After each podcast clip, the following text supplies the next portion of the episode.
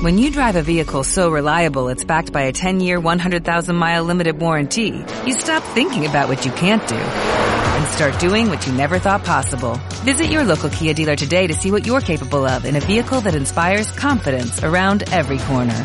Kia, movement that inspires. Call 800-3334-KIA for details. Always drive safely. Limited inventory available. Warranties include 10-year 100,000-mile powertrain and 5-year 60,000-mile basic. Warranties are limited. See retailer for details.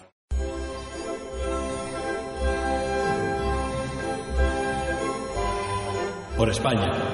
Y el que quiera defenderla honrado muera. Y el que traidor la abandone, no tenga quien le perdone. Ni en tierra santa cobijo, ni una cruz en sus despojos, ni la mano de un buen hijo para cerrarle los ojos.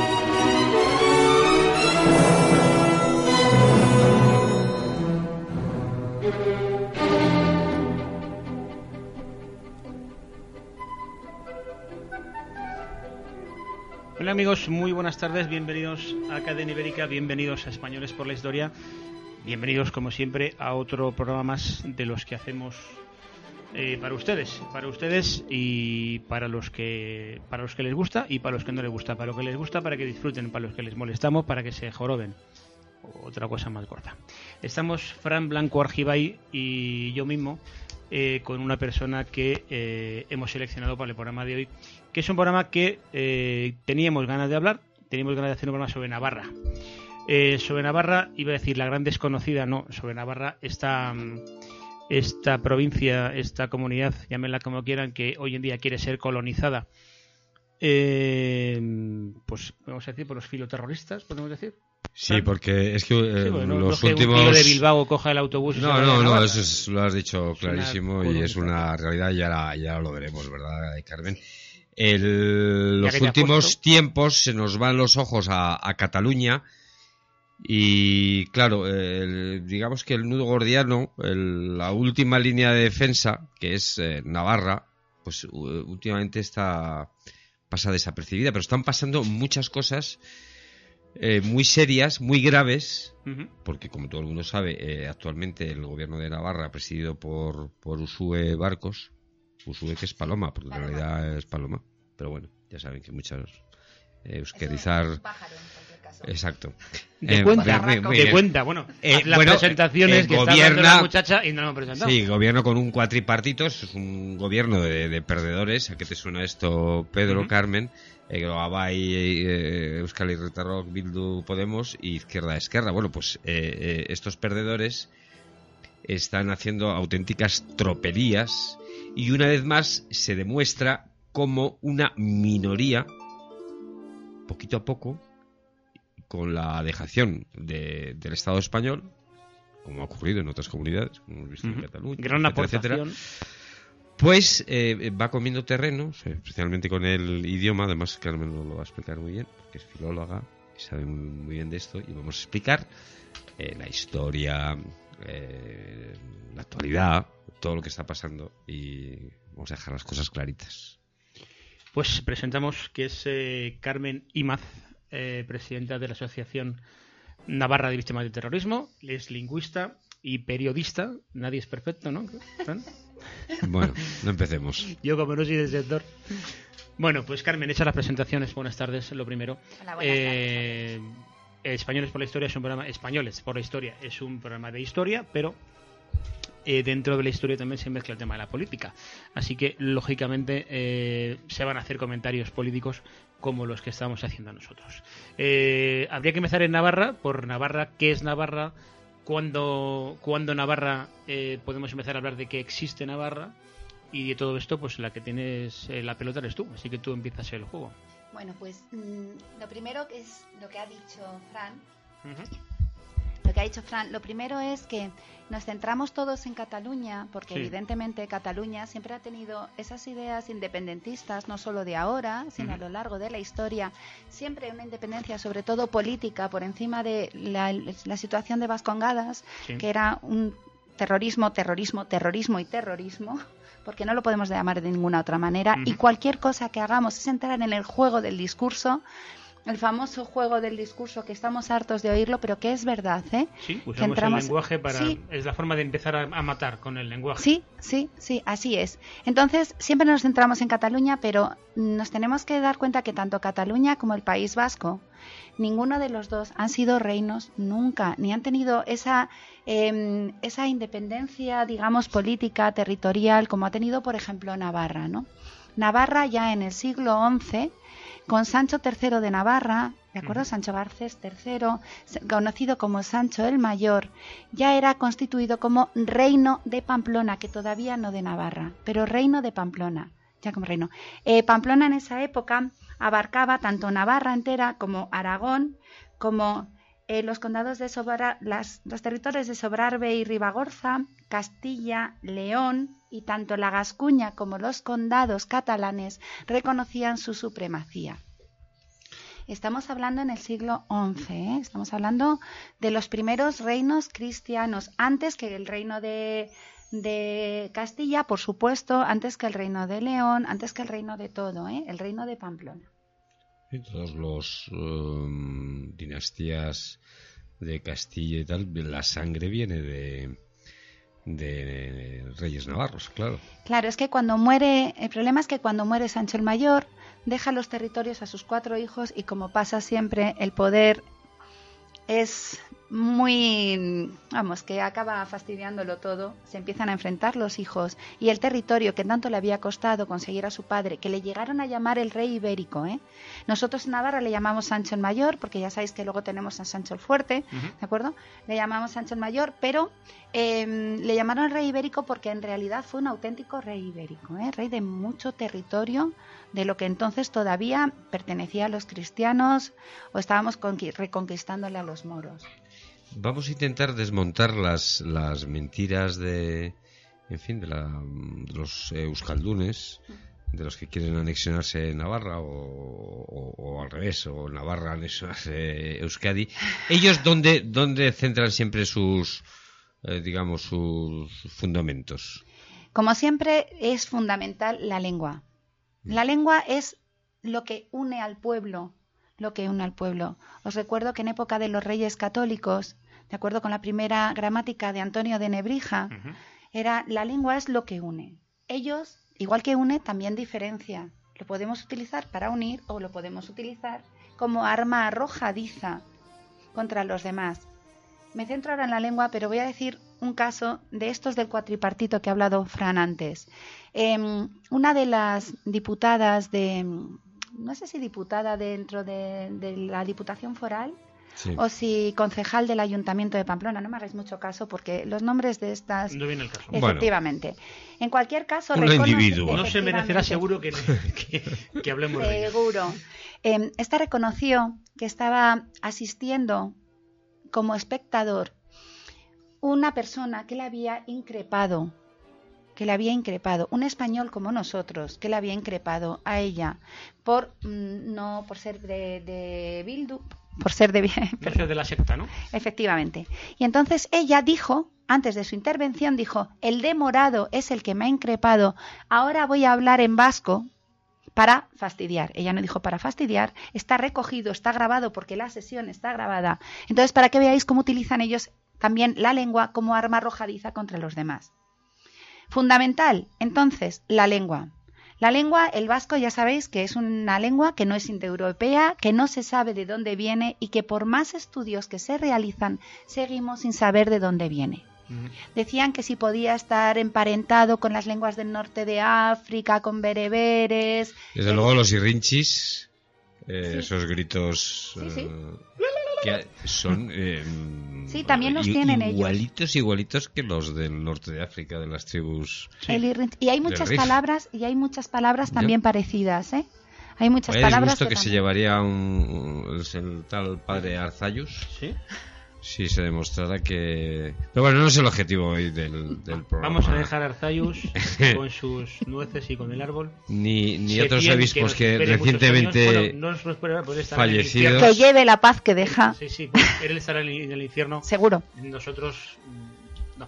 Venga, sigue con lo que estabas, que nos liamos. Muy bien, entonces estamos hablando del vasco como una lengua totalmente extraña a los, al indoeuropeo, que es la base de todas nuestras lenguas que conocemos nosotros en nuestra zona europea, ¿de acuerdo?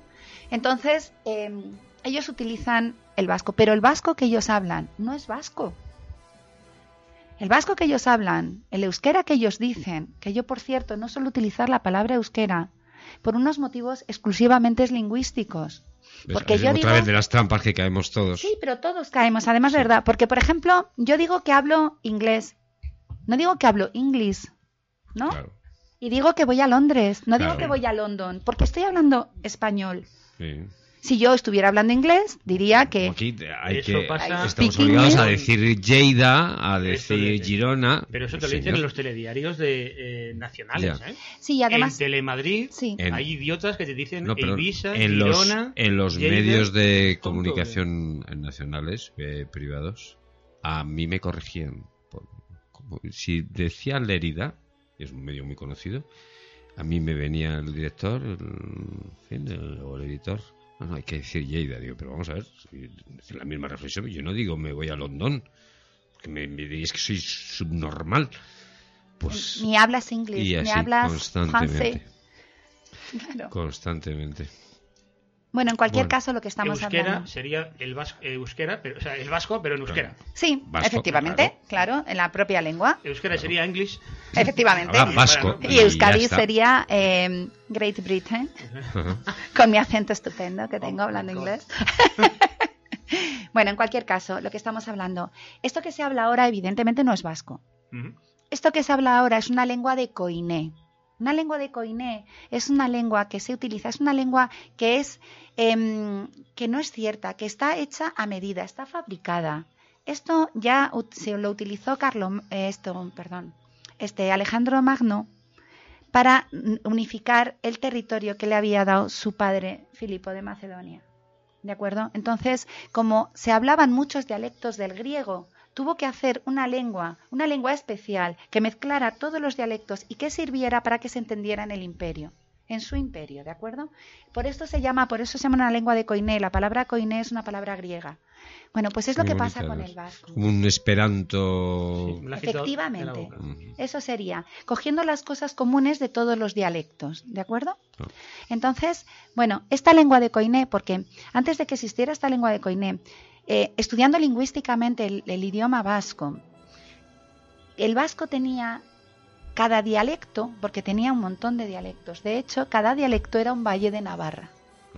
Entonces, en el valle de, por ejemplo, de Aezcoa, no era el mismo vasco que se hablaba en el valle del Baztán, ni en el valle de Belagua, ni en el valle de Salazar, ¿de acuerdo? No se hablaba el mismo vasco, se hablaban dialectos diferentes. Entonces, y además muchas veces, debido a lo incomunicado que estaban durante tanto tiempo en el año, pues ni siquiera se llegaban a entenderse. Claro, con el paso del tiempo, al final, eh, aunque tengamos un, un idioma común, de no vernos en tiempo, Sí, de hecho, de hecho, yo conozco gente euskalduna, euskalduna, vamos a vamos a aprovechar en este caso sí su un término. curso de vasco acelerado. sí. Vasco en dos tardes, que diría Mariano, ¿no? Que diría Zapatero. Bye. En euskalduna en este caso me voy a referir utilizando su sí que es verdad, su propia lengua, eh, aquellas personas que son de la lengua materna. Su lengua materna es el vascuence, ¿de acuerdo? Pues personas cuya lengua materna es el vascuence que no entendían y que se murieron sin entender nunca la televisión vasca, porque eso no era la lengua que ellos habían mamado y que más mal que bien se podían entender como hablábamos con los valles de alrededor, pero desde luego no entendían la televisión. Para que nos hagamos una idea, como esto que ellos eh, están hablando como eh, la lengua, la unión, la unión, esa unión, esa lengua es nueva. Esa lengua es del siglo XIX, finales del siglo XIX, principios del XX. ¿De acuerdo? Eso no existe antes. No existe. Nunca ha existido. ¿Quién es el creador de esa lengua? Pues mira, ahora no lo sé. Desde luego, la creación es una creación política. Eso está más claro que el agua.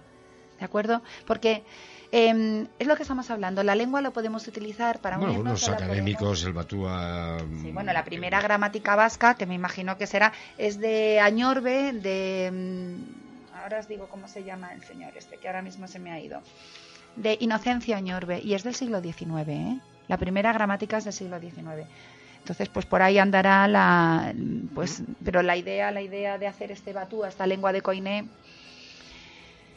en fin, pero fijaos lo que, o sea, es decir, una lengua de coiné... Televista, eh, para un vasco vasco... Mm, para un vasco de los valles de Navarra... Le hace falta traducción, simultánea, ¿no? Sí.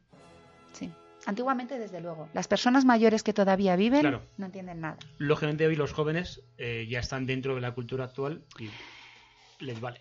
Claro, sobre todo porque, bueno, en Navarra de momento, y gracias a Dios, y esperemos que siga así, a por mucho que estamos hablando de los esfuerzos de, de hacer esta, esta, sí, esta intromisión, esta intromisión lingüística que están haciendo en Navarra estos vecinos nuestros, pues em, no, la enseñanza no es bilingüe. ¿eh? No ocurre como en el País Vasco, como en Cataluña. No es bilingüe.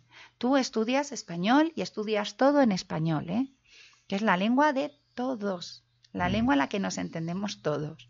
Yo quería preguntar a, Carmen, porque el Instituto Navarro de Euskera está lógicamente influido y subvencionado por, por gente pro anexión a, a, a Euskadi cifra que como mucho en un 13% el número de, mm, de navarros que hablan el, el, vasco. Pero incluso esta cifra, que es muy pequeña, un 12%, está incluso muy exagerada. Está exagerada, sí. Mira, yo no es por llevarte la contraria, Fran, ni mucho menos. No, no, no, es que quiero que me digas la, cifra. Pero yo tengo aquí otras cifras. Sí. Que estas Digo, cifras... los, siendo los más los de tal, dicen un 12%, que ya sería... Exageradísimamente. Sí. Pues mira, yo tengo un informe presentado por la Universidad Pública del País Vasco la hicieron, es la séptima medición del uso de las lenguas en la calle, ¿de acuerdo? Está hecho por Clusterra Sociolingüística, o sea, el nombre desde luego no es sospechoso de ser sospechoso, español. ¿eh? pro español Efectivamente, no lo es. Y ellos que han hecho eh, un, un estudio lingüístico, propiamente lingüístico, y presentado en la universidad, o sea, que no tiene nada que ver el ámbito académico con el ámbito político, aunque ya sabemos que, en fin, vamos a, no vamos a hablar de la politización en las universidades, pero ellos cifran, ellos cifran que en Navarra solamente el 6,7% de los navarros hablan vasco. Por eso estábamos diciendo al principio del programa, como una minoría, un 6%, eh, porque actualmente en, la ley esta de mejoramiento, luego la ley de euskera del año 86, establece, tengo entendido, tres zonas en que es la zona de esta del norte, donde, bueno, ahí se habla un poquito más, pero muy poquito, pero muy poquito. O sea, ahí es el euskera, zona vascófona, ¿no? Luego hay la zona de la ribera, que vamos, que ni, ni, ni como yo o Pedro, incluso nada, nada, absolutamente ni, ni, ni J. Y luego establecieron, se inventaron una zona mixta, que es, ahí fue la, digamos, el, la manera de intentar poquito a poco haciéndose con. Bueno, parece ser que la isoglosa, las isoglosas son las lenguas, o perdón, las líneas imaginarias, una especie de frontera lingüística. ¿De acuerdo? Eh, las isoglosas del, del, vascuence estaban más o menos en el río Arga. El río Arga es el que pasa por Pamplona, ¿de acuerdo? Y desde luego no llegaron al Ebro jamás. La zona de media sería la del río Aragón, que dices tú, que sería que ellos se empeñan en que sí, bueno, pues, ¿sabes? Que alguna vez se ha hablado vasco en esa zona, por supuesto que en alguna vez se ha hablado vasco en esas zonas. Pero ya en la Edad Media en la Edad Media el vasco era total y absolutamente minoritario. ¿eh? Minoritario. En el siglo XVI a nadie le interesaba el vasco porque estaba muy mal visto, ¿de mm. acuerdo? Y solamente se empieza a recuperar ese interés por el vasco, ¿cómo no?, en el siglo XIX con el romanticismo que tenemos que el romanticismo, la idea de libertad, la idea del antihéroe, los antihéroes como los piratas y estas cosas, y por supuesto aquellas cosas que nos hagan diferentes. Siglo XIX, la guerra de la independencia. Comienzo de grandes males para España. Sí.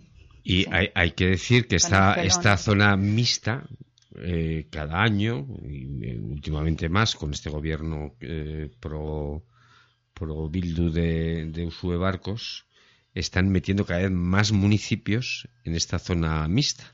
¿Esto qué supone? Pues que si eh, es obligatorio tanto euskera, o sea, vasco, mejor dicho, como castellano, en, en estos ayuntamientos, pues ya mm, las instancias hay que hacerlas en, en, vasco, ya tiene que haber traductores, o sea, ya están metiéndose en todas las instituciones navarras, poquito a poco, estos van poco a poco, poco a poco, el Estado no hace nada, les deja hacer y al final esta minoría del, del 6%, como has dicho tú, 7 en mejor de los casos, está consiguiendo igual no ahora, pero en 10, 15, 20 años. Pero además tú fíjate, Fran, o sea, el 6,7% es por la zona norte, que siempre han sido vascófonas, ¿eh? siempre ha sido una zona vascófona, como acabamos de decir, ¿no? O sea, si cada dialecto del vasco era un valle de Navarra, por supuesto, o sea, es que el vasco, los verdaderos vascones, claro que son los navarros, no lo podemos negar, pero los vascones somos los navarros, no ellos. Eso es lo primero, porque una de las cosas que ellos hacen muy bien es quitarnos la cultura que vamos a seguir con esto de la lengua y si luego me permitís hablaremos del zampanzar y hablaremos del famoso lenchero y de estas cosas tan vascas, tan vascas que el lenchero que es como Papá Noel o como sí, Santa como Claus, Papá ¿no? Noel, que demostraremos, claro, que demostraremos que de vascas no tienen nada. O sea, son navarros. O sea, es decir, territorialmente navarros y siempre han sido territorialmente navarros. Pero vamos a seguir con el, con el tema de la lengua de momento, porque Sí. ahí hemos contado dos cosas. Primero, lo de las zonas que dices tú, sabes que el gobierno este el cuatripartito ha intentado em, llevar una política lingüística eh, con unas subvenciones especiales para la inmersión lingüística de los niños, que no sabemos si los van a que se lo aprendan por inmersión o por ahogo. Le están metiendo con, con calzador. Bien, pues en toda la Vamos, ribera. como, como se hizo en, en, en Vizcaya y en, Sí, y en efecti- Álava. Yo lo he fue. visto con mis propios ojos. a- yo he vivido ahí, en, en- en el País Vasco, conozco también muy bien eh, Navarra, y yo he visto a las profesoras regañar a los niños por hablar herderas es, o sea, castellano, o sea, de unos gritos. Y los niños, bueno, empezaban a hablar euskera más o menos. Cuando la profesora se iba, volvían a hablar castellano, porque incluso en, en, en Vizcaya, un poquito menos, un poquito más en, en Guipúzcoa, el porcentaje de gente que habla el euskera es muy bajo también. Pues mira, voy a aprovechar para decir Venga. eso. Este mismo es estudio lingüístico del estudio de las hablas, el séptimo estudio de las hablas en la calle, de estos Clusterra Sociolingüística que publicaron en la Universidad Pública del País Vasco, se han dado cuenta que en la calle solo se habla un 12,6% el vasco en el País Vasco, dentro de Sale gente va por la calle, hola, ¿qué tal? Buenos días. en español. Solamente un 12,6% lo usan cotidianamente en la calle. De ellos hay un 31% en Guipúzcoa, fijaos, ¿eh? En Guipúzcoa un 31%, ¿eh?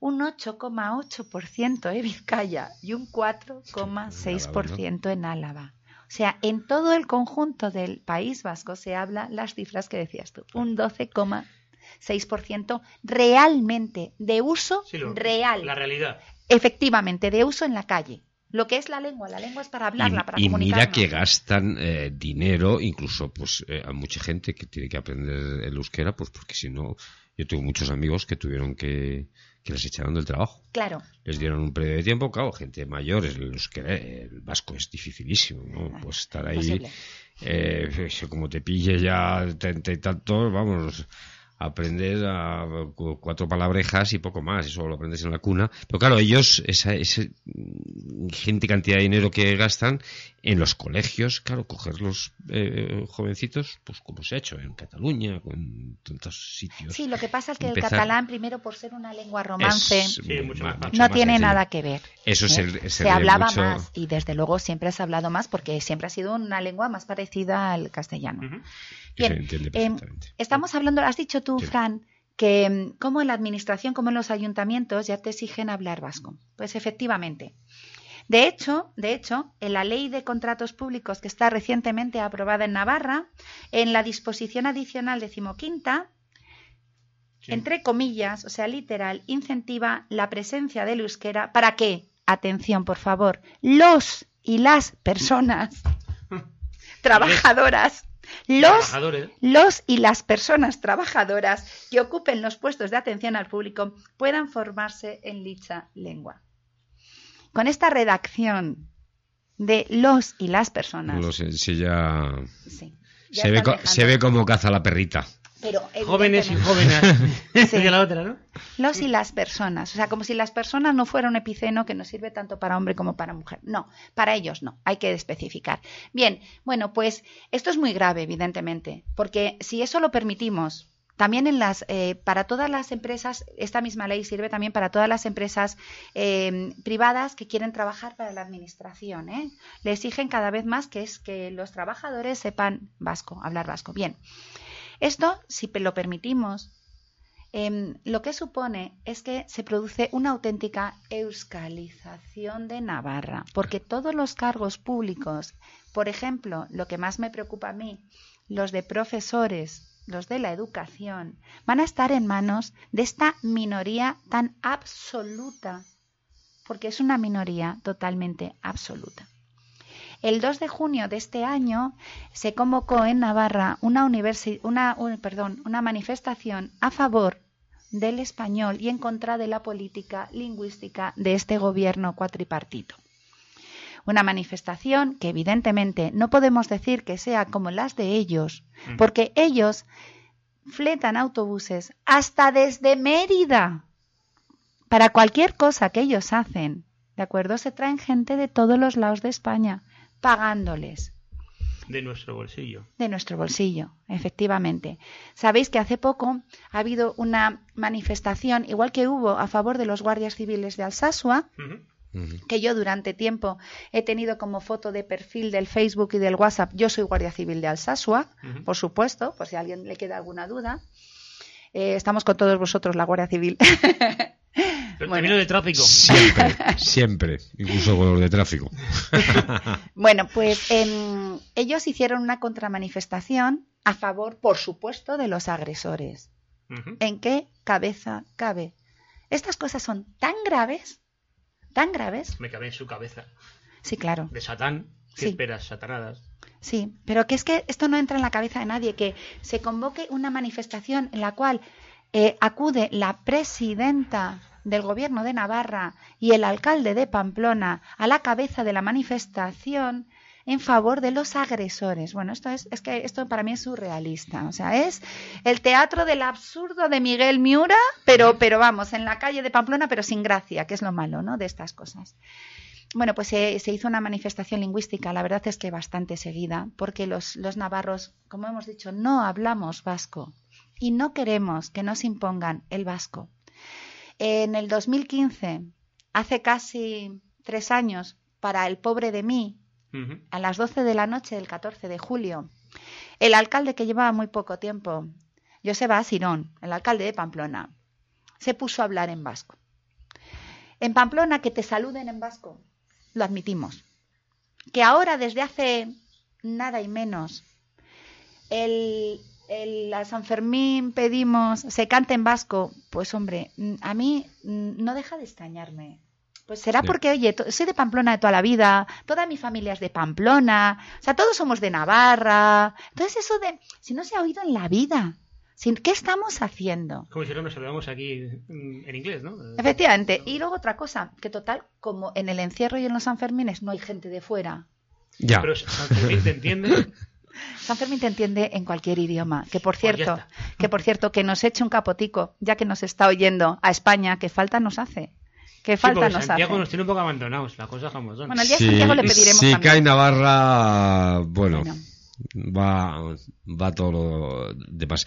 ¿Por qué tanto interés en, en Navarra por parte de, de algunos?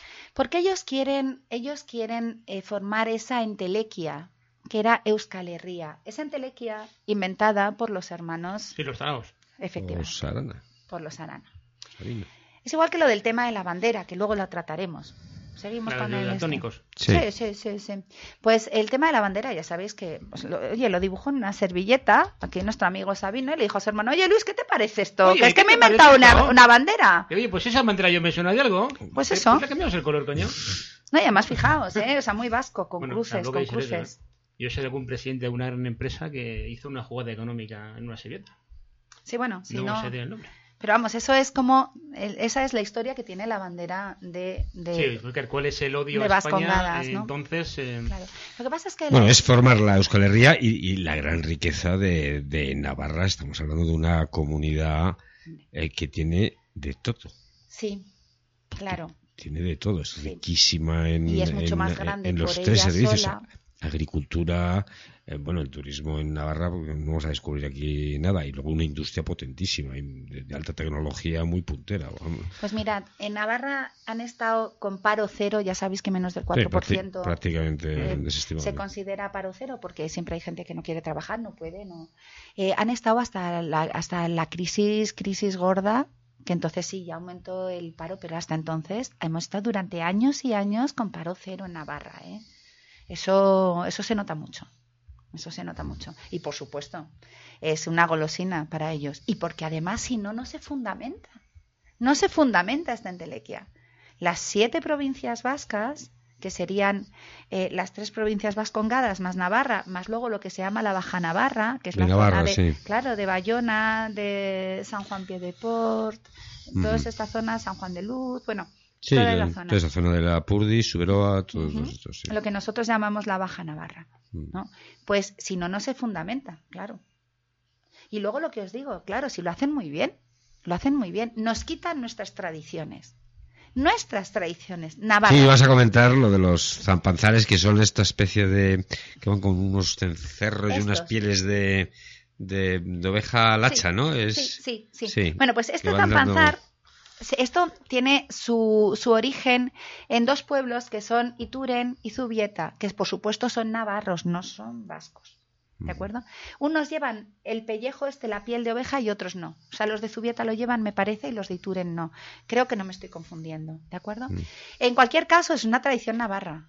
Es una tradición navarra que luego cogen ellos, te ponen en cualquier fiesta, en cualquier fiesta. En cualquier manifestación de Euskal Herrita Rock, antes eh, antes Batasuna, un zampanzar de estos o dos, había por ahí. Sí, Sí. siempre. No sé, me gusta mucho lo, lo que dices tú de apropiarse de, De la cultura, culturas claro. Es lo mismo que el olenchero. O sea, el olenchero, el, ay, la tradición del olenchero. Bueno, pues la tradición del olenchero es del siglo XVII en Lesaca. Y desde luego, al parecer, ni siquiera era Navarra, o sea, vino, vino al parecer desde Francia. Pero bueno, en cualquier, porque desde luego en Francia sí tenían Papá Noel, ¿eh? hmm. Pero bueno, la tradición del olenchero ya sabéis que era, pues oye, un casero, o sea, que vivía ahí en el caserío, ¿de acuerdo? Por supuesto, encerrado en el caserío, que la noche de Nochebuena bajaba al pueblo a emborracharse. Esa es la tradición del olenchero.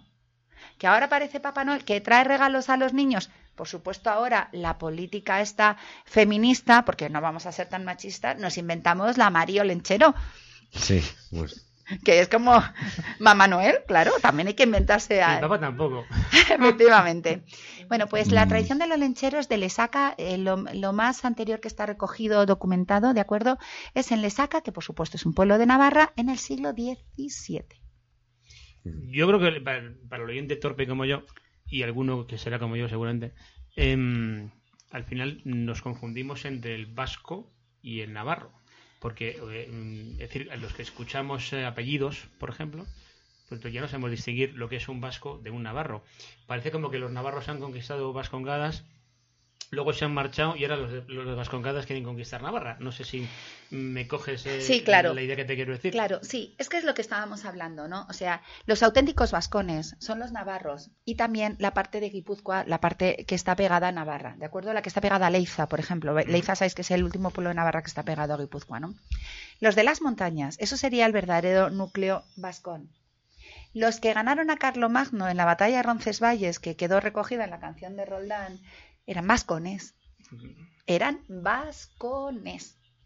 ¿De acuerdo?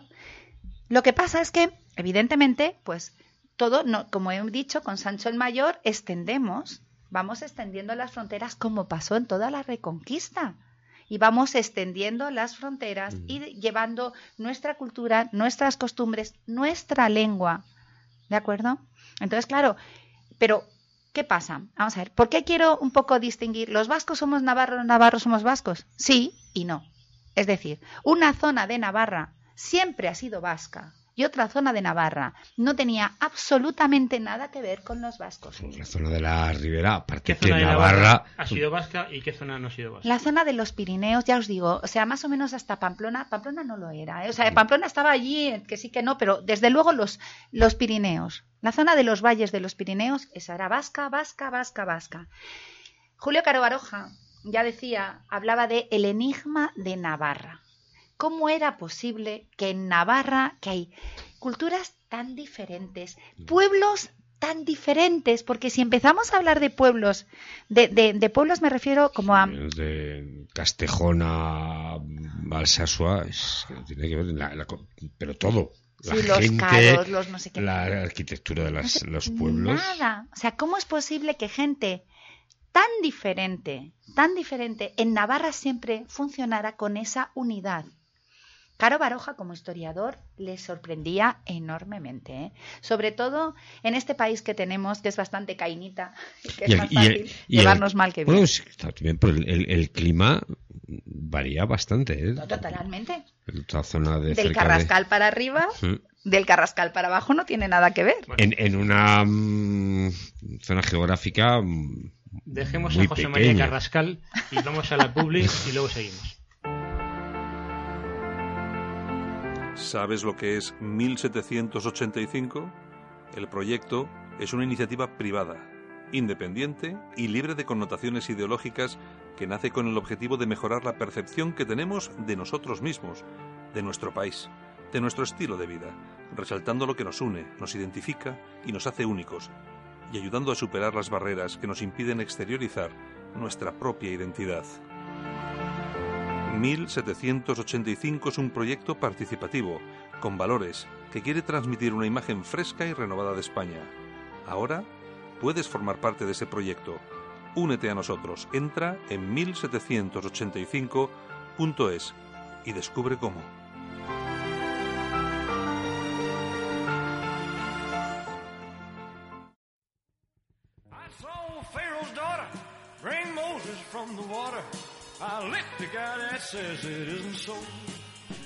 Si te gusta el boxeo y los deportes de contacto, en Crince Asaltos tienes una cita todos los viernes a partir de las 6 de la tarde con el mayor elenco de profesionales de las 16 cuerdas.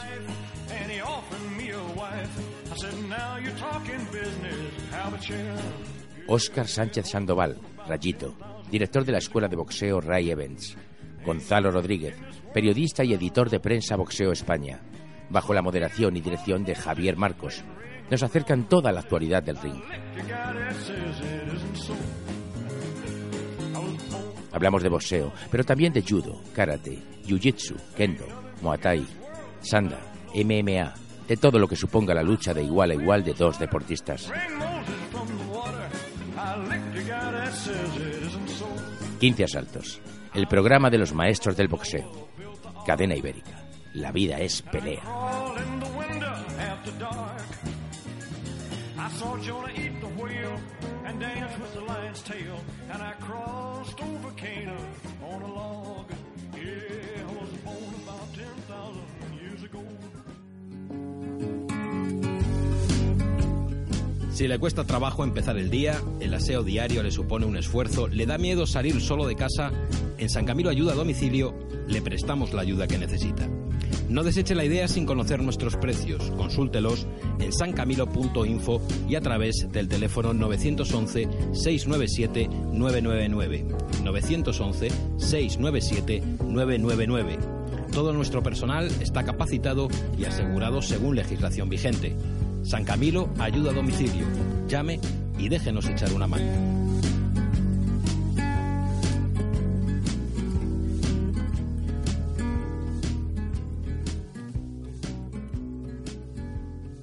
Ahora, toda la información alternativa en la Gaceta Europea. Tratamos los temas de máxima actualidad desde un punto de vista diferente. Islamización, inmigración, llegada de refugiados. Los problemas de los que nadie habla los tienes en la Gaceta Europea de la mano de los analistas más influyentes de Europa. La Gaceta Europea, una forma diferente de informarte. Léenos en lagaceta.eu. Información alternativa.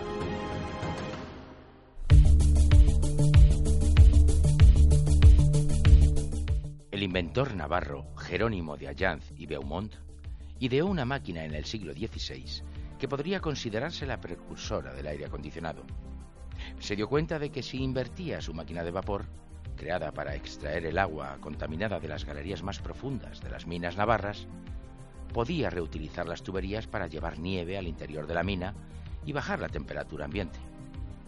En las explotaciones en las que se instaló, aumentó la productividad. Eh, estamos de vuelta después de los chistes varios que nos hemos hecho.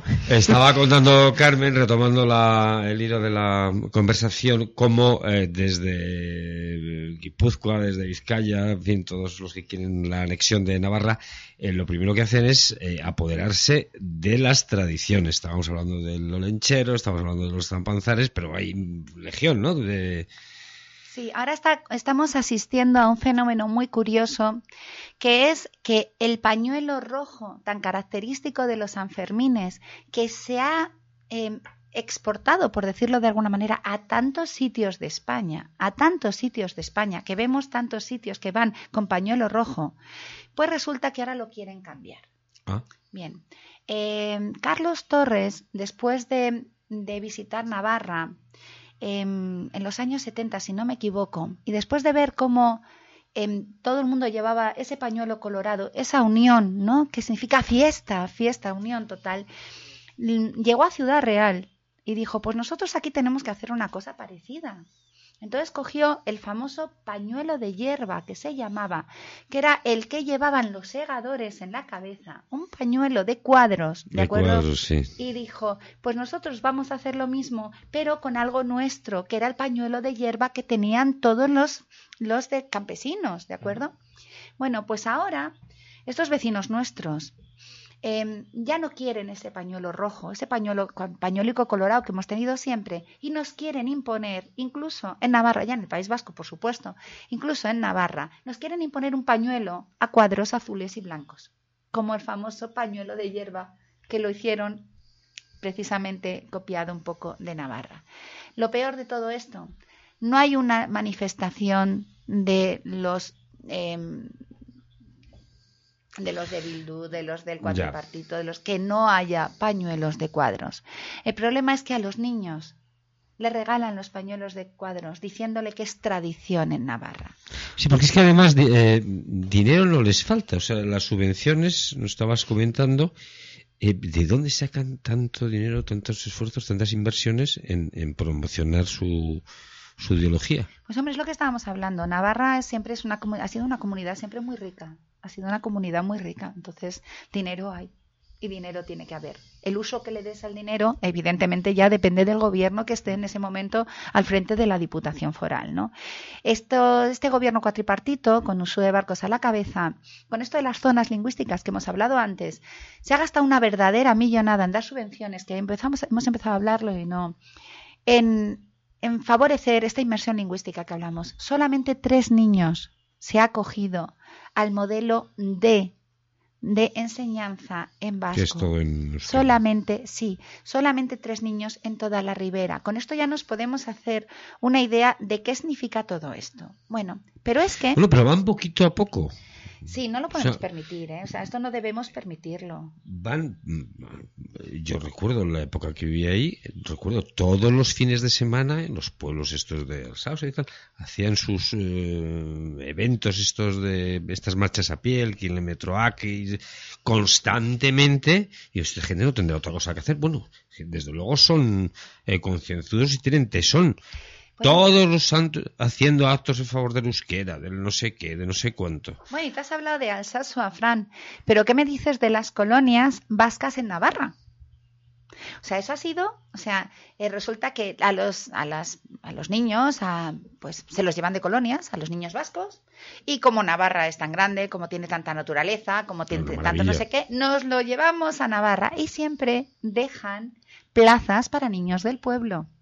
Estas colonias que el gobierno de Navarra, hablo de UPN, ya no estoy hablando ahora de estos, o sea, te estoy hablando que esto ha ocurrido durante años y años y años por el famoso buenismo que tenemos algunos partidos en este que- país. Es que ahora, ahora está, están los que están, pero durante un montón de años el gobierno de ha sido el Partido Socialista de Navarra, que fue muy fuerte, luego se vino abajo, y luego fue UPN, que era Partido Popular, vamos, la Sí, marca de... Popular. Eh, UPN, sabéis que nació. Y con- les han dejado, se les han metido por la puerta de adelante, por la de atrás y... Claro, porque claro, bueno, pues cómo no les va, cómo les vas a decir que no a estos niños vascos que se quieren venir de colonias.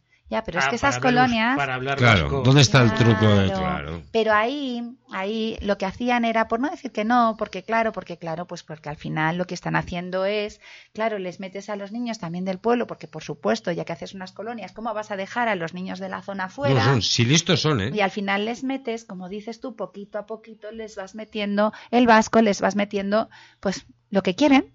O sea, lo que Y no quieren. pueden ir niños de Carabanchel allí. Es que Carabanchel queda un poco más lejos.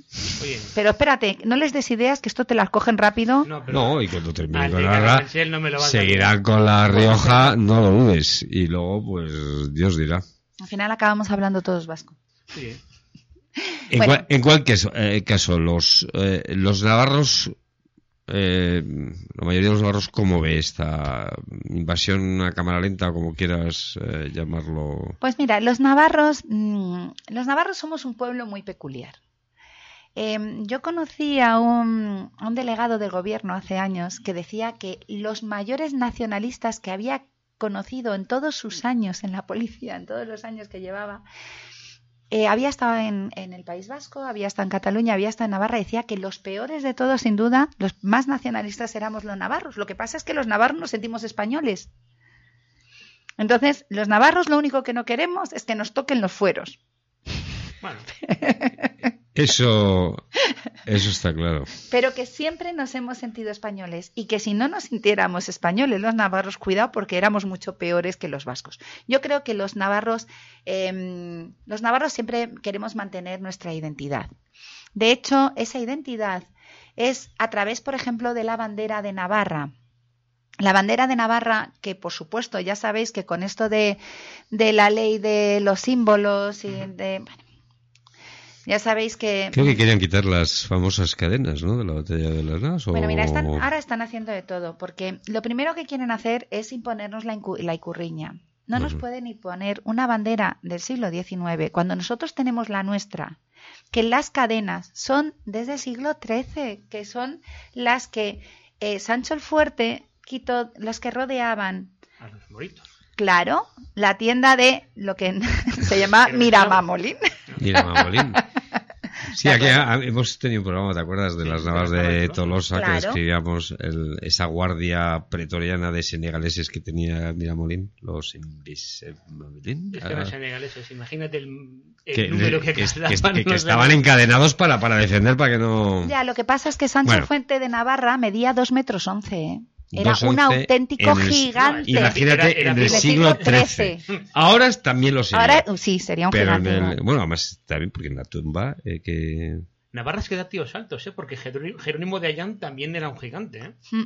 Sí, eh, y yo recuerdo mi, mi padre que hizo el servicio militar en, en Navarra, era una época mm, todavía muy dura porque había venían maquis, o sea que. Sí. una- Sí.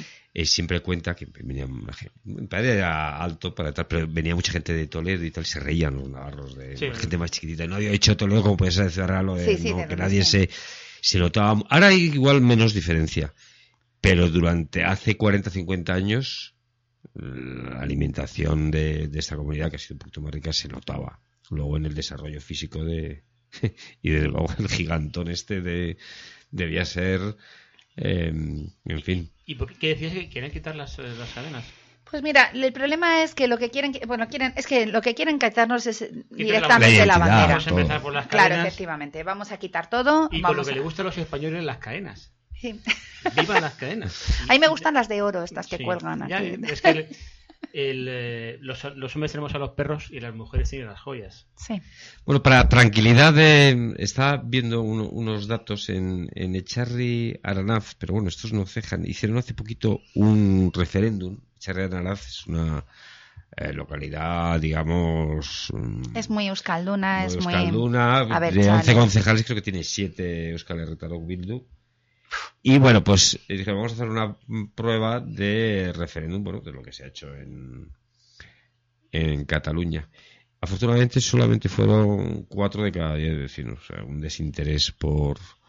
Y eso allí. Y eso allí, en, en su feudo, uno de los feudos más, eh, como dices tú, más euskaldunes. O sea que de momento, pero, pero claro, es que esto es, Bueno, esto es, que- una carrera, ellos... A ver, a ver, a mí desde luego, eh, ahora que dices tú lo del referéndum, a mí esto me da mucho miedo, ¿eh?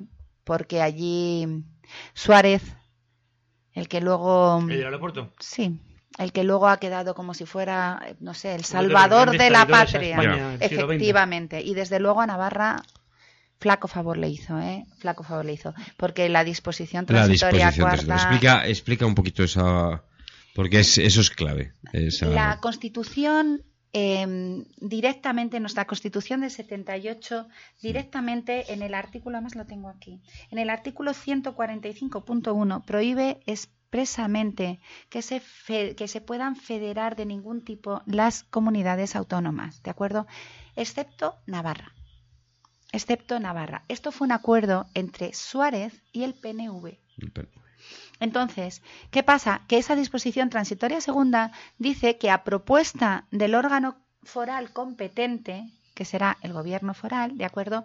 Que puede solicitar que Navarra se una al País Vasco, se una a Euskadi. Bien, claro, no es tan fácil, porque primero tienen que ganar por mayoría en, la Diputación Foral, ¿de acuerdo? La- y después tiene que haber un referéndum que, pues, que le dé la razón, ¿no? Bien, esto es muy difícil que gane Navarra, muy difícil, pero ahí lo tenemos, ¿eh? La puerta está para que se pueda abrir. Efectivamente, la puerta está para que se pueda abrir. Esto la es, esto es. ¿Qué pasa? A mí me da... Cualquiera le pega una patada a una puerta. En cambio, Sí. un tabique es más difícil. Sí, efectivamente. Esto, de hecho, esta disposición transitoria cuarta, lo que hizo es que mucha gente de UCD de Navarra se volviera totalmente en contra de Suárez y de UCD, y de ahí creó, se creó UPN. UPN. Empezó con esa separación que hubo a raíz de la, tra- la transitoria cuarta, ¿no? Pero bueno, pero es decir, está esa posibilidad. Y eso es lo que no podemos permitir. O sea, nosotros no podemos unir Navarra al País Vasco porque es que no somos el País Vasco. Y además, cuando ponen con lo de la ley de símbolos, ¿no?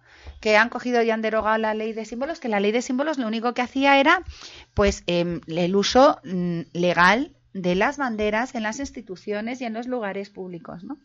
y que nosotros estamos, vamos, nosotros me refiero al resto de los navarros que nos seguimos sintiendo navarros, queremos que, que se vuelva a poner esa ley de, de símbolos, ¿no? Porque es que si no, es que te ponen la bandera, la icurriña, te la ponen en ayuntamientos, en, y Navarra no es Euskadi. Ellos dicen es como si pusiéramos, para que se, se nos entienda el, eh, el oyente, mañana en Sevilla ponemos en un ayuntamiento la bandera de Madrid, por ejemplo. por ejemplo, bien, dirán, muy bien, ¿Qué eh, pinta chavales, Claro. Madrid, cojonudo. Vale, ¿qué te van a Eh, decir ellos? Te van a decir que esa bandera de Madrid representa a todos los eh, madrileños que están en Sevilla, pero no es verdad. O sea, es decir, como he dicho antes, Navarra es una pluralidad y siempre ha sido una pluralidad. Y en Navarra siempre han convivido la zona vascófona con la, con la zona española, ¿de acuerdo? Siempre y siempre. Digo que zona española, eh, zona de habla español.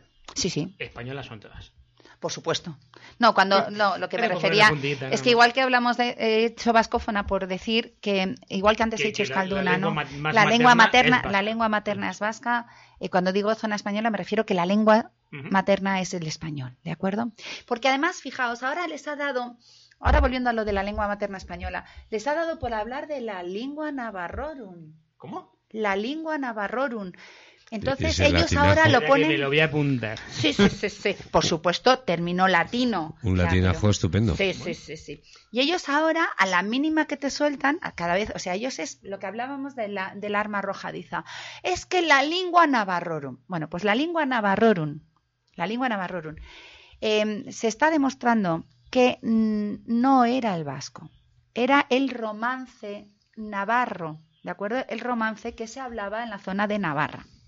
Decir, la evolución del latín. en. Claro, efectivamente. Que este, este romance navarro se perdió en el siglo XVI con la anexión a Castilla, ¿eh? O sea, se perdió lingüísticamente del todo. Pero bueno, esta lengua navarrorum está solamente documentada en un, valga la redundancia, documento notarial de 1167 y nada más. En el siglo XII se habla de la lingua navarrorum en un solo documento notarial y ya no se habla nada más. Y es lo que ellos te cuentan como diciendo, es que fijaos como la lengua navarrorum era el vasco. No, no, no, no. Porque de hecho, el fuero general de Navarra del siglo XIII, de 1238, bajo el reinado de Teobaldo I, está escrito en romance navarro. Si esa lengua navarrorum fuera el vasco, si ese vasco fuera la lengua mayoritaria de que se hablaba en Navarra, el fuero general de Navarra se habría escrito en vasco. Eh, No, pero el fuero lo ponemos en otro, ¿no? Bueno, es que ya no nos interesa. Solo nos interesa lo que nos interesa. ¿Qué dice lengua navarrorum? ¿Que podemos decir que la lengua navarrorum es el vasco aunque no lo sea? Ya está. Ya. Ya lo suelto y desgraciadamente lo que hablábamos de el discurso, ¿no? De- de- del problema, el peligro que tiene el discurso y apoderarse del discurso.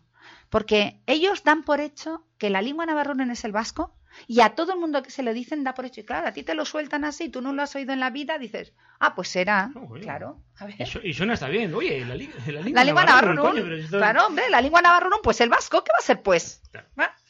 Oye, Carmen, y eh, ante estas asociaciones que son un montón de, de penetración de- en, en- en Navarra, ¿en los navarros eh, cómo se defienden? Si son ¿Tienen tan nacionalistas y tan, asociaciones? y tan navarricos, ¿qué o- coño hacen que no se defienden?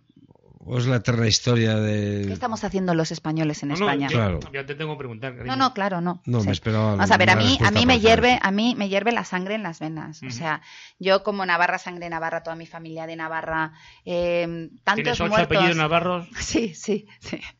Tantos muertos, además, ¿no? Tantos muertos por Navarra, tantos muertos por España, tanta sangre derramada por España, sangre que corre por estas venas. Lo que está ocurriendo en Navarra, a mí se me ponen los pelos como Y escarpias. lo que puede ocurrir, que es peor. Y lo que puede ocurrir, y lo que puede ocurrir. ¿Qué harán los navarros? Porque sí que es verdad que he dicho, los navarros nos sentimos navarros, sí, pero vamos a actuar, vamos a salir. Acaba de hablar Fran, ¿de acuerdo? Que en una zona de las más conflictivas, de las más vascas, de las más politizadas, y al final en ese referéndum que deberían haber salido todos los vascos a la calle, y ellos se mueven mucho más que nosotros. Sí, sí, eso está claro. ¿De acuerdo? Y al final se movieron poco. Bueno, parece que la gente ya, los navarros ya están empezando a tomar conciencia de lo que significa toda esta cosa.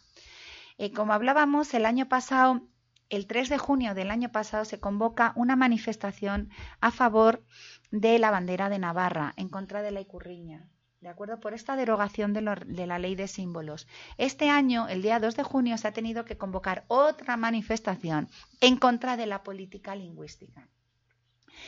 Por favor, ¿cómo no deciros que la manifestación, estas manifestaciones, ellos las cuentan como si fueran manifestaciones fascistas, eh, neonazis? Joder, yo es que es cierto que vienen Porque luego, y lo- luego está además los eh, medios de comunicación. Supuesto. ellos en los medios de comunicación se Ah. mueven muy bien. La ETV en Navarra se verá en prácticamente todo el, Sí, el la UTV, territorio, sí, seguro. Sí, sí, sí, en todo el territorio navarro. La 1 y la 2. Y, Y la 2 no, la, dos no la entiende nadie, Ya, pero la, la se ve. se ve, sí. En fin, y es contra eso es muy difícil luchar. Sí, sí. Lo que pasa es que es lo que estamos hablando. Esta apatía que parece que nos, que nos, que nos, que tenemos todos los españoles en general. ¿eh? O sea, yo cuando hablamos de estas cosas siempre me acuerdo de Jaime Gil de Viedma, catalán, catalán de la Escuela de Barcelona, poeta, que tiene una sextina, que es una composición poética dificilísima de hacer, que se llama Apología y Petición, que habla de nuestra querida España, este país de todos, de, todos los demonios, ¿de acuerdo? Eh, pues nuestra querida España es un país de todos los demonios, que al final no nos movemos por nada de lo que de verdad deberíamos movernos, ¿no? Dicen que hay que luchar por lo que merece la pena, hay que, hay que luchar por lo que queremos y hay que morir por lo que de verdad merece la pena. Pues Mm. los españoles no sé qué hacemos, pero desde luego estamos a verlas venir, estamos permitiendo lo de Cataluña, estamos permitiendo lo del País Vasco y desde luego la situación en Navarra, que es muchísimo más grave que lo que está ocurriendo en el País Vasco ahora mismo. ¿eh? A raíz de la falsa, para mí falsa y totalmente falsa disolución de ETA, porque a- a- con ETA ha acabado las fuerzas y cuerpos de seguridad del Estado, sobre todo para mí la Guardia Civil, ¿de acuerdo? Pero todas las fuerzas y cuerpos nuestras de seguridad del Estado. Bien, eh, bueno, no solo del Estado, porque la Policía Foral, la Archancha también, ¿de acuerdo? Pero bueno, en cualquier caso han acabado con Pues son ello. dependientes Sí, han tenido, han tenido sus muertos también, hay que reconocerlo. Han acabado con Unos más que otros. Sí, por supuesto. Pero Bien, no otro- vamos a dejarles No, de lado. Aquí no vamos, a a ponernos todos. No, no, en, en, es- del- en este caso hay que ser eh, incluso Sí. generoso. Sí. Sí. Bien. Pues esta falsa disolución, porque han acabado con ellos, las han dejado sin cabeza. Y porque además una disolución que hubieran entregado las armas, que no las han entregado, que nos digan todos estos asesinatos que hay todavía sin resolver, ¿de acuerdo? Es Que son decir, muchos. Sí, efectivamente, que son casi 300, si no me equivoco. ¿eh? Sí, sí, aquí hemos tenido, ¿verdad, Pedro? Un, un programa, hemos tenido muchos eh, gente que sufrió atentados y todavía están esperando. Y lo que tiene que eh, dice, no, han entregado las armas a esto al negrito, este y a dos más. Bueno. No, Eh, no, oye, no es han que entregado esas las armas que estás entregando, chavalote, a lo mejor han cometido un atentado y lo que estás haciendo es que estás jodiendo las pruebas para poder investigar ese atentado. O sea, estás contribuyendo, macho, a que no se investigue un atentado. O no uno, sino bastantes. Bueno, pues a raíz de esta, estos. de este fin de ETA, bueno, fin, yo es que no me fío nada de ellos. Ya. Yo creo que si, si de verdad es el fin, es por lo que os digo, es porque les han dejado sin ninguna opción, eh, sobre todo la Guardia Civil. Y repito. Eh, pero, pero sabéis que eh, Mariano Rajoy llamó, que entonces era el presidente, llamó a todos los presidentes de todas las asociaciones de víctimas, asociaciones y fundaciones, ¿de acuerdo? Entre ellos a nosotros. Como yo soy la presidenta de la Asociación Navarra de Víctimas de Terrorismo, como ha dicho Pedro antes, pues em, lo que yo quise dejar bien claro ante el presidente del gobierno era que había que tener muchísimo cuidado con Navarra, mucho cuidado con Navarra, porque Navarra siempre ha sido un objetivo de los terroristas y lo que no han podido hacer durante tantos años con las armas no se lo vamos a conceder nosotros porque sí y por su cara bonita. Hay que tener muchísimo cuidado. Navarra hoy es es una cosa, es una bomba de relojería. O sea, no podemos permitir que ellos ganen. O sea, no se puede permitir que ellos ganen. Es que hay que hacer un llamamiento al, al- al Estado a que intervenga.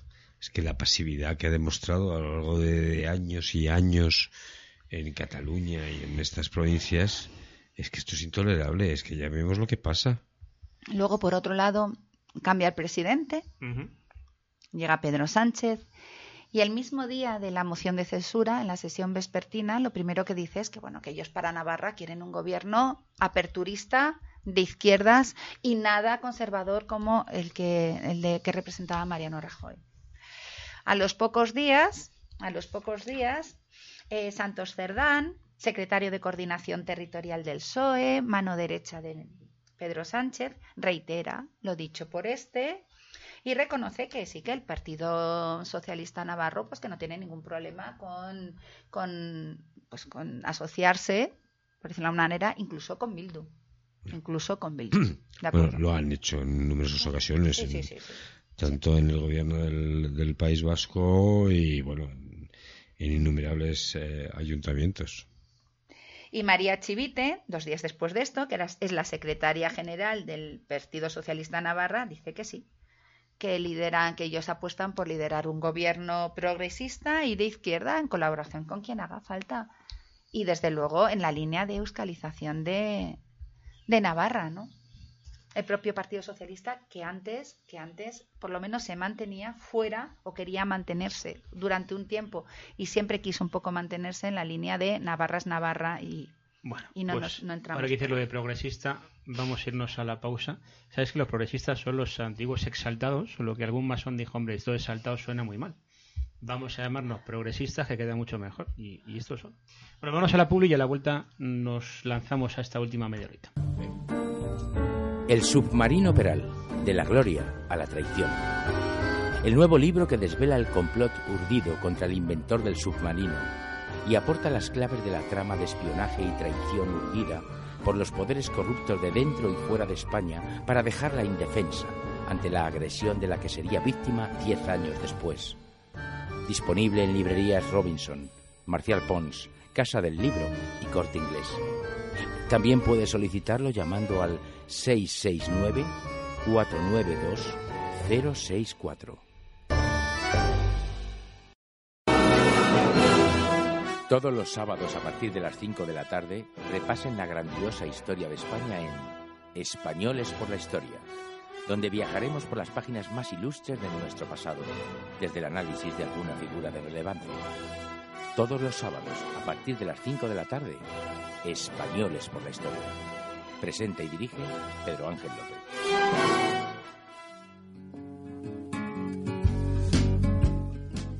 ¿Necesita ayuda con la limpieza del hogar o con la preparación de los menús diarios? En San Camilo Ayuda a Domicilio somos expertos en cuidar de usted y de su hogar.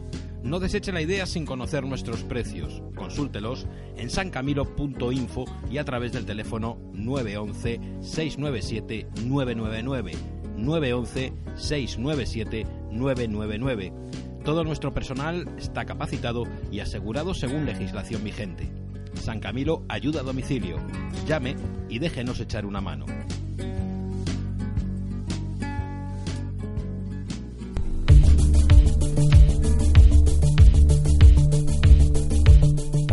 El murciano Juan de la Cierva y Codorniu presentó el 20 de junio de 1920 el autogiro.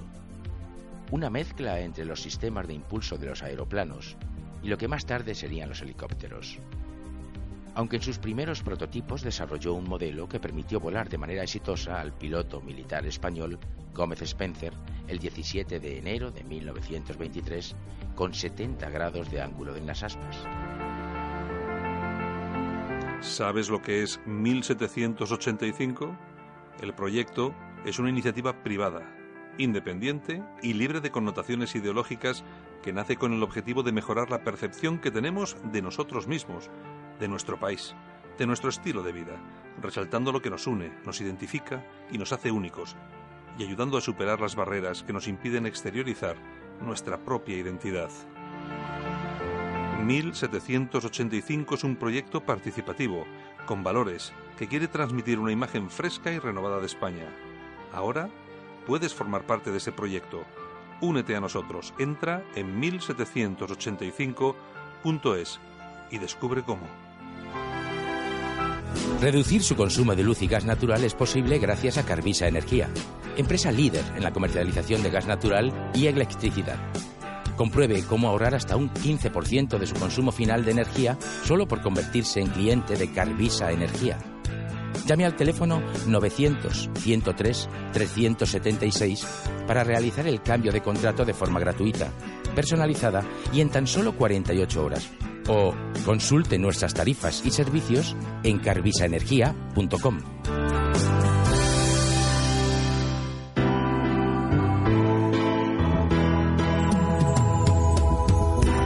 Hay competencia en la izquierda, hay competencia en la derecha. Cadena ibérica. No tenemos competencia.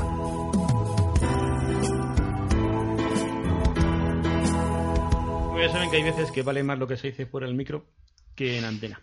Eh, antes nos hemos quedado pendientes el tema de la. Sí, la bandera de- que. del uso de la bandera de Navarra. El... Hablamos de las cadenas, hablamos de los moritos, de la batalla de la Cama de Tolosa, hablamos de la esmeralda, ¿no? Que estaba en el turbante del. del ¿Qui- ¿Quién da el cambiazo? De la. Sí, el... de la esmeralda estás hablando. verde, ¿no? También se la quieren llevar. Eh, pero a ver, explícame eso. O sea, ¿quieren quitar los símbolos? ¿Quieren quitar directamente la bandera y poner la icurriña? Claro, eso es. O sea, lo que quieren ¿Pero hacer qué es... argumentan? Porque es que coño, a mí sí, la desvergüenza de, de esta tropa es que no tiene límites. Bueno, el problema es el desconocimiento, que es el grande ¿El Navarro problema. no sabe cuál es el origen de su bandera? Sí, sí, sí, sí. ¿Cómo vas a ver? Sí.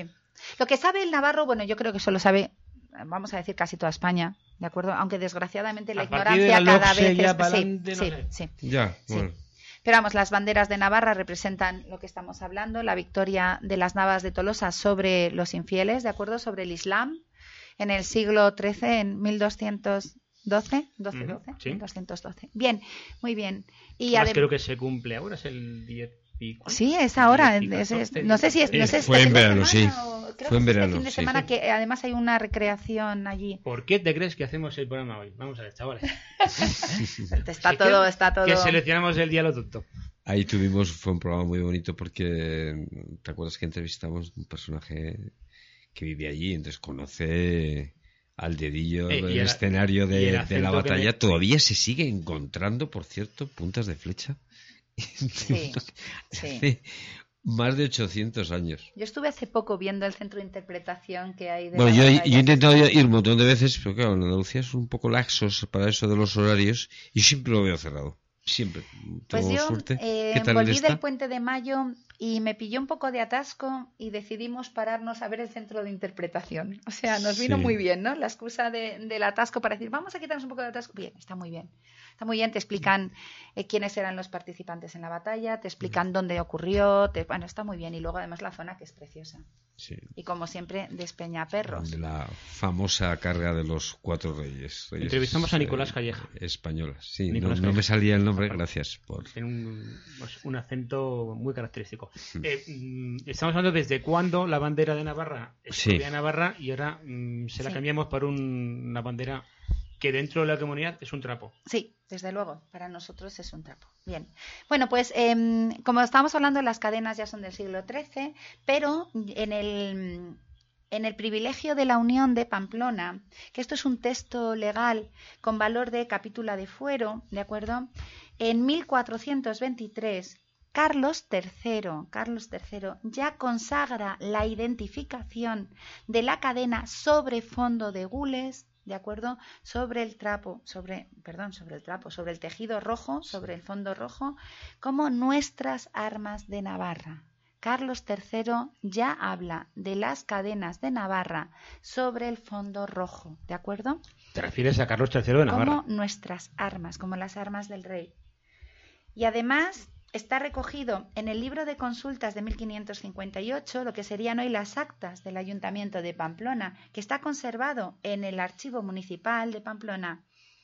Eh, describe la expedición de castigo a San Juan de Luz, porque eh, estaban unos barcos estaban pirateando, vamos, eran barcos piratas, ¿de acuerdo? Entonces se manda desde Navarra una expedición de castigo y en ello se habla como la bandera que representa a los navarros que luchan contra los piratas es la bandera roja con las cadenas y el escudo, esto, perdón, y el y la corona y la corona de, de reino, ¿de acuerdo? La, la corona de Y, y- y entonces, eh, estos eh, que tratan de imponer la ley curriña, ¿qué, qué pretexto? Lo que os digo, ellos dicen que la Icurriña representa a lo vasco en Navarra y no es verdad. Lo vasco en Sí, pero Navarra en cada- siempre en se cada ha comunidad reconocido. hay que poner la bandera del resto de las comunidades. Claro, pero hay es que- madrileños en Andalucía y Por, andaluces por en la Madrid. misma razón se y- podría poner la bandera de Castilla. Que Coño, es que para todo eso, perteneció la española, quitamos todas. muchos más siglos en Navarra al reino de Castilla que supuestamente el, los, eh, los vascos. Pero es que además debería ser en todo caso al revés, poner la bandera de Navarra allí. Claro.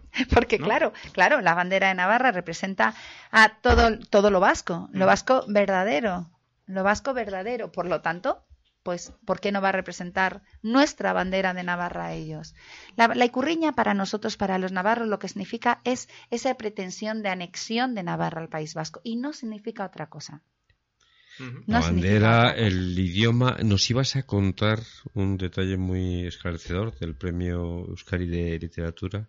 Sí, Matías Mújica, que es lingüista, traductor, Premio Euskadi de Literatura, como acabas de decir, Fran, él está totalmente, en una entrevista que le hicieron, está totalmente en contra de este gasto de la política lingüística en Navarra. Él está en contra de, totalmente en contra de estas zonas de Navarra. O sea, o sea, no está en contra de las zonas, sino que reconoce la existencia de las zonas.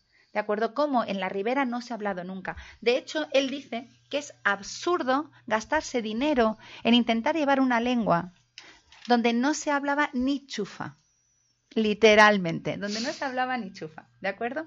Bueno, Matías Mújica dice que esta zona lingüística, que evidentemente se acoge perfectamente a la realidad, o sea que es que es absurdo, y él es lingüista, y él es euskaldún, él tiene la- el vasco como lengua de nacimiento, y dice que lo más interesante que hay hoy en día en las, en las lenguas es el vasco. Porque lo es, porque no se sabe dónde viene, porque no se sabe cómo... Claro, si, si aquí no estamos en contra, Claro, por supuesto, claro de- no. del, del vasco, del euskera, como queráis, eh, de las tradiciones eh, vascas navarras. Al contrario, lo que estamos en contra es que precisamente se intente manipular eh, el idioma, las tradiciones, los símbolos, para conseguir tus ideas políticas. Y además de una manera torticera. Y, y- y es que hay veces que es que te están llamando tonto a la cara. ¿Qué pasa? Que claro, es esa un poco de sidia que tenemos sí. la mayoría, los Claro, españoles, todos, pero todos los españoles. navarros o catalanes, navarros porque además que también. somos mayoría. Es Sí, que somos mayoría, vamos a repetir el dato eh, que hemos dicho al principio del programa, por si alguien se ha incorporado tarde. Tan solo, ¿verdad, Carmen? 6,7% de navarros hablan, usan el vasco como lengua cotidiana. Y que no significa que sea lengua materna, seguramente. Efectivamente, o sea, es, es claro, no, no, no, porque no vas tiene... al cole y al final... Efectivamente. Bueno, en, en el colegio ya os digo, ya os digo que en el colegio no se estudia vasco, pero sí que es verdad que se favoreció la creación de las icastolas, ¿de acuerdo? Las icastolas que era un centro político total y absoluto. ¿eh? Porque, vamos a ver, yo soy lingüista. Yo estoy a favor de todas y absolutamente cada Por una de las lenguas, que es lo que estamos hablando. Y el vasco es un tema, el vasco vasco, no es tebatúa, porque es una lengua de coiné, como he dicho, que no tiene, no existe. O sea, es una cosa que es totalmente, mm, pues, pues de uso, de, de por- ¿Hay alguien porque que no queda. vasco vasco? Pues todavía debe quedar alguien, cada vez menos, ¿eh? Cada vez menos en los en los pueblos de la de, de la ¿Cuáles son de los pueblos Pirineos. de, de Valle Bastán o Sí, los valles del cada valle del Pirineo. Pues mira, empezamos por Aezcua, Salazar, el ¿Cuál es, digamos, el más cerrado, inaccesible que quizá podamos encontrar? No, si es que mira, el problema, el problema ya no, o sea, ya los, los hablantes de vasco, vasco, vasco, del vascoense real, del que no es batúa, son, me da igual de qué valle lo, pero son personas ya muy mayores. Mayores. Esos que los encuentras jugando al mus ahí en, Sí, en alguna sí. tasca. Sí. Sí, si es que si es que juegan al mus, porque a saber si ellos no jugarán a otras cosas ancestrales, ¿no? Ya. Estoy con las con los espíritus del bosque, ¿no? Con, con esa mitología vasca que esa No, hay, un, que hay una Navarra, diferencia cuando, cuando escuchas a, a hablar a un, un buen euskaldun, alguien que habla, que lo tiene de, de- de nacimiento, de, de su lugar, uno de Goyerri, a estos que lo han aprendido mm, Que se ve que se- de manera artificial, Claro. sí, es, es tremendo lo bonito que puede ser. De todas maneras, fijaos, o sea, os recuerdo que estas personas tan mayores, que, que serían los, los verdaderos ahora mismo hablantes del auténtico vasco, ¿no? Del, del vasco que no es el batúa, sino de... Bueno, pues estos, se- estas personas tan mayores eh, tenían, entonces en esa época el vasco estaba muy mal visto. Claro. El ¿tú crees que vasco era estaba mal mal visto, o sencillamente, por ejemplo... No, era un poco como de, de campesino, de. Es que era de campesinos. Claro. Era de campesinos y en las ciudades, en Pamplona, y que Dios me perdone, no pretendo ofender a nadie, era el idioma del servicio. Pasaba lo mismo. Claro. A mí me pasó, voy a contar una anécdota con mis propios ojos. Eh, bueno, íbamos a, a, mm, ayuntamientos, recuerdo uno en Pasajes, una zona que se habla bastante eh, vasco. Pues uno de los órdenes de- del día, pues habían as- asesinado a alguien. Bueno, por supuesto, hablando los de. En aquella época todavía era Herri hablando unos en euskera, claro, luego los, eh, los de PP que no hablaban había que traducir, eh, bueno, un jaleo, ahí se insultaban, se amenazaban de todo. Y ya, bueno, pues estamos ahí toda la prensa, un montón de cámaras de televisión, de radio, etcétera, etcétera. Y ya terminaba ese punto, digamos, polémico del día y nada más terminar, yo ese día por alguna razón nos quedamos. Y, y, pues iban a hablar, pues, de, no sé, de una linde de cosas del ayuntamiento. Pues ahí todo el mundo, por supuesto, hablando en español. Y ahora decían, de aquí, Ya, un pleno la- en euskera, cámara, sí, joder, pero si no, te- no terminamos en la vida. Y o sea, en el sitio más euskaldun de, de pueblos se hablaba castellano en los plenos, pero vamos, eso sí, que venía la prensa y había que montar el numerito y no sé qué. A hablar en euskera y traducir y liarla. Hace poco en el País Vasco, uno de los euskaldunes, euskaldunes además, uno de los consejeros de no sé qué, una intervención en la radio, eh, perdón, en, la, en uno de los plenos, en una de estas cosas, pero por supuesto grabada y recogida, eh, dijo, bueno, y ahora esto lo tengo, estaba hablando en, en vasco y de repente dice, bueno, esto lo tengo que decir en español porque si no, con tantos detalles técnicos no sé ni decirlo en vasco. Dices tú, ah, vale, o sea, para entendernos hablamos todos en español, ¿no? Porque es que si no te pierdes hasta Claro. tú. Claro. Eso, eh, yo detecto cuando alguien no maneja el idioma es cuando da- dice tacos en otro.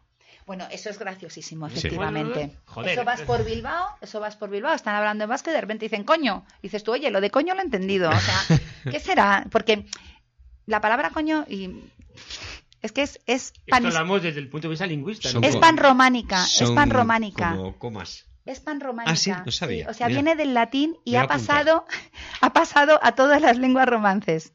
¿De acuerdo? En latín era cunnus Sí. y pasa a todas las lenguas romances. Por eso digo todas las lenguas románicas hoy en día. Entonces, por eso digo que es pan románica. Entonces debe ser eso, que entre ellos, pues, pues pasó al vasco también. Aunque no sea romance la lengua, pero también por ese pan Y romanismo. si no, concha. Sí, eso ya no, pero, pero lo de coño sí. Y sí que es verdad que, que lo de coño que lo utilizamos nosotros como esa, como esa interjección, ¿no? Que Mm. la, la desemantizamos totalmente. O sea, todo el mundo decimos coño sin que signifique absolutamente nada, ¿no? Como decimos, ahí va, pues igual. Sí, pero queda mucho mejor, ¿no? Que, Ah, bueno, Carmen, eh, da- danos eh, esperanzas. Eh, ¿Lo conseguirán o no lo conseguirán? No, No lo van a conseguir. no lo van a conseguir. Somos inasequibles al desaliento, incluso los que no somos navarros. No lo vamos, no lo van a conseguir. No lo van a conseguir ni ellos, ni lo van a conseguir los catalanes, ni lo van a conseguir nadie. Mira, eh, has hablado tú antes de cómo esa política que nos la quieren imponer, que nos la quieren meter por la fuerza. Voy a utilizar las palabras de este que estábamos hablando antes, del Premio Euskadi de Literatura, que dice literalmente. Matías Mújica. Matías Mújica. Ahora el objeto de la política no es respetar la realidad, sino crear a martillazos una realidad nueva. Esto está ocurriendo en Navarra, en Cataluña, en toda España. La ley de la memoria histórica, toda esa realidad nueva Con su que ideología de construir. género eh, constantemente. Efectivamente, Es- efectivamente. Pero yo creo que al final el sentido común acabará imponiéndose. Y, de- y la mayoría aplastante. pues Y la mayoría Son aplastante. muy pocos. Lo Sí. que pasa es que, bueno, Hace más ruido, ¿no? eh, hacen No, desde ruido, luego, están bien ¿eh? organizados y, por supuesto, eh, controlan los medios de comunicación. Que es Y luego algo- gastan mucho dinero. Bueno, hay un- o sea, es que gastan mucho dinero. en irreductible eso. como, como Panoramix, Asterix, Obelix. Hay un núcleo irreductible que se llama cadena ibérica. Cadena ibérica, sí. Ahí, ahí. Que, que esto no, esto no. Bueno, Oye, pues eh, ha sido un placer, eh, Carmen, Igualmente. nosotros y te vamos a, te vamos a fichar ya para... Sí. Para lo que queráis. De Podéis delantera. contar conmigo. Sí. Bueno. fíjate que no soy amigo de, de tatuajes, verás que no, no tengo ninguno. Y me ha gustado uno que lleva Carmen y me lo voy a hacer Bueno, yo estás contando... Intimidad. Ahí lo dejamos, ahí lo dejamos. Tengo un montón de tatuajes. Bueno, yo ordenando en un sitio que se ve visible. Todos muy patrios. Sí, sí, eso sí, eso sí que es verdad. Ninguno sospechoso de, de nada extraño Bueno. a la patria. Pues eh, damos por concluido el programa de hoy, Fran. Sí, ¿no? Sí, para mí ha, ha estado todo muy clarito y muy valiente además. Pues amigos, eh, Carmen Nimaz, ha sido un placer tenerte con nosotros. Igualmente. Espero que no sea la última. Eh, Fran, Agur. Agur. Agur. Hasta la semana que viene, amigos. Por cierto, agur viene del latín augurium. Augurium. Pues, sí, y- tan y- vasco que mira, les parece la palabra tan vasca, tan vasca, tan vasca viene del latín. Augurium, como Bueno, que decían, como buena suerte decían agur, pues de ahí viene agur. Adiós,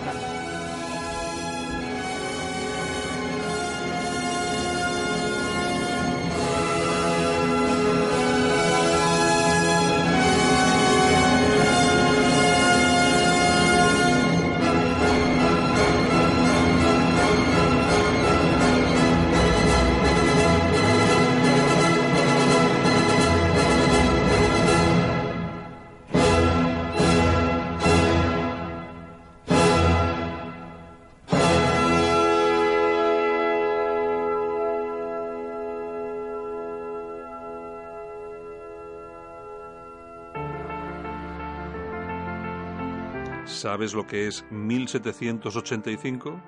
El proyecto es una iniciativa privada, independiente y libre de connotaciones ideológicas que nace con el objetivo de mejorar la percepción que tenemos de nosotros mismos, de nuestro país, de nuestro estilo de vida, resaltando lo que nos une, nos identifica y nos hace únicos, y ayudando a superar las barreras que nos impiden exteriorizar nuestra propia identidad.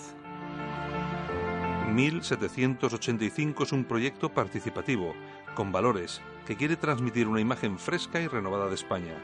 Ahora puedes formar parte de ese proyecto. Únete a nosotros. Entra en 1785.es y descubre cómo.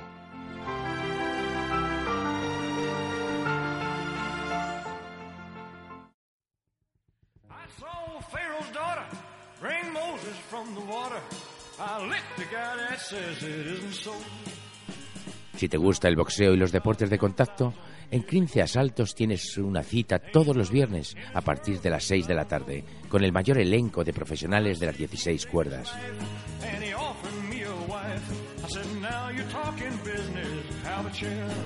Óscar Sánchez Sandoval, Rayito, director de la Escuela de Boxeo Ray Events. Gonzalo Rodríguez, periodista y editor de prensa Boxeo España. Bajo la moderación y dirección de Javier Marcos, nos acercan toda la actualidad del ring. Hablamos de boxeo, pero también de judo, karate, jiu-jitsu, kendo, muay thai, sanda, MMA, de todo lo que suponga la lucha de igual a igual de dos deportistas. Bring Moses from the water. I licked the guy that says it isn't so. 15 asaltos, el programa de los maestros del boxeo. Cadena Ibérica. La vida es pelea.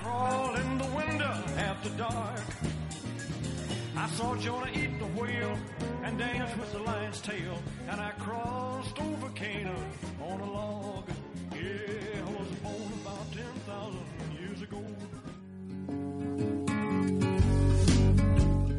Si le cuesta trabajo empezar el día, el aseo diario le supone un esfuerzo, le da miedo salir solo de casa, en San Camilo Ayuda a Domicilio le prestamos la ayuda que necesita. No deseche la idea sin conocer nuestros precios. Consúltelos en sancamilo.info y a través del teléfono 911-697-999. 911-697-999. Todo nuestro personal está capacitado y asegurado según legislación vigente. San Camilo ayuda a domicilio. Llame y déjenos echar una mano. Si no pudiste escuchar en directo cualquiera de nuestros programas, siempre y en cualquier momento podrás hacerlo a través de nuestra web. Entra en cadenaibérica.es, elige tu programa y descárgatelo. Durante su convalecencia en 1937 en un hospital, tras sufrir una grave lesión en un bombardeo durante la Guerra Civil, al gallego Alejandro Campos se le ocurrió la idea del futbolín. Los primeros modelos de este exitoso juego tenían la pelota de corcho y los jugadores eran de madera de boj.